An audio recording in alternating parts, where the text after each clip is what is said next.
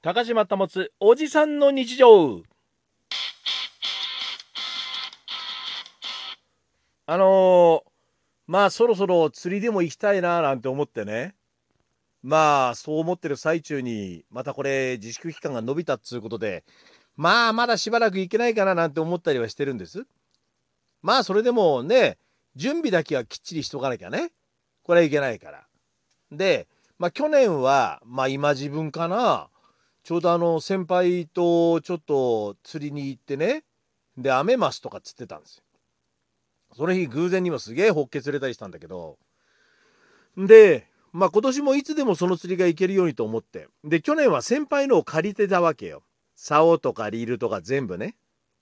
ただ今年ちょっと冬の間に竿とリールだけは買ったんですよ。まあ借りてばっかりでも申し訳ないからね。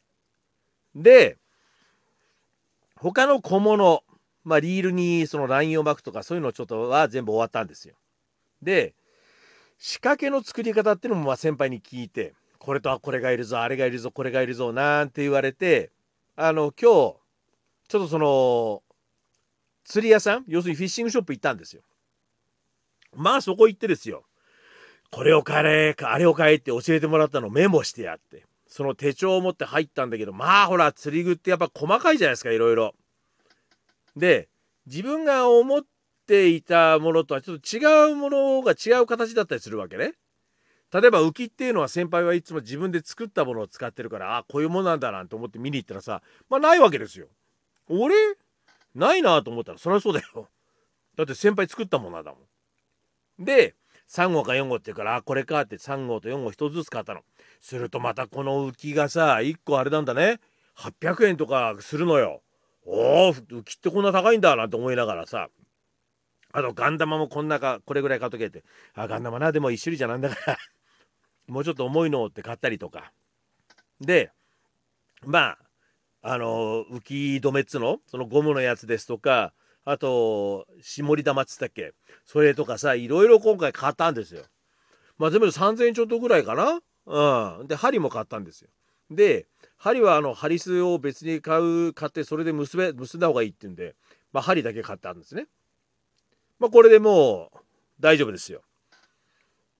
まあいつ釣り行けるのか分かんないけどまあ釣り具は毎回探し慣れてないっていうのもあるんだろうねあれね。釣りがすごい好きな人でいつもショップに行ってる人だったらさあこういうとこにあんじゃねえかなんて探せるんだろうけど俺はそのこれに関連しているものが全部まとまって置いてないとどこにあるか分かんないからまあ時間かかるわけよ。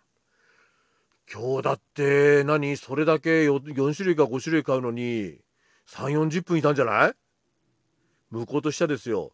手帳持ったやつが何しに来てんだって。市場調査か価格調査かみたいな感じですよ。そんな怪しまれるような雰囲気で見られながらなんとか買ってですよ。でまあ会計をして出てきたとあとは問題はねいつ行けるかですよ。まあ本当このご時世だからさなかなか行けないってのもあるしで仕掛けを作ってももうそれが古い可能性もあるわけですよ。古いというか時期がもう遅くなってる。やった行けるようになりましたって言ったらさいやもうその魚はこの辺いないべって可能性もあるわけでしょ。俺まだ分かんないからさ詳しいことは。だからまあ一応ね仕掛けだけは作っとこうとは思うんだけどさ。ゴールデンウィークの先か。今年はゴールデンウィークでもなかなか動き回るのは難しいもんね。でまあ本格的な僕は渓流釣りなんで6月からが本格的なシーズンですからね。まあまだまだそれまでは時間があるっていうことでいろんなこの道具を整備するっていうね。メンテナンスするのも一つ楽しいことですから。まあメンテナンスしながらね、えー、ゆっくり増したいと思いますよ。皆さんも釣りしたいっていう方ねもう行ってらっしゃる方もいらっしゃるだろうけどなかなかねあのいろいろあると思いますけれどもその道具をメンテナンスとかして楽しむっていうのも一つですよね。高島保おじさんの日常ではまた。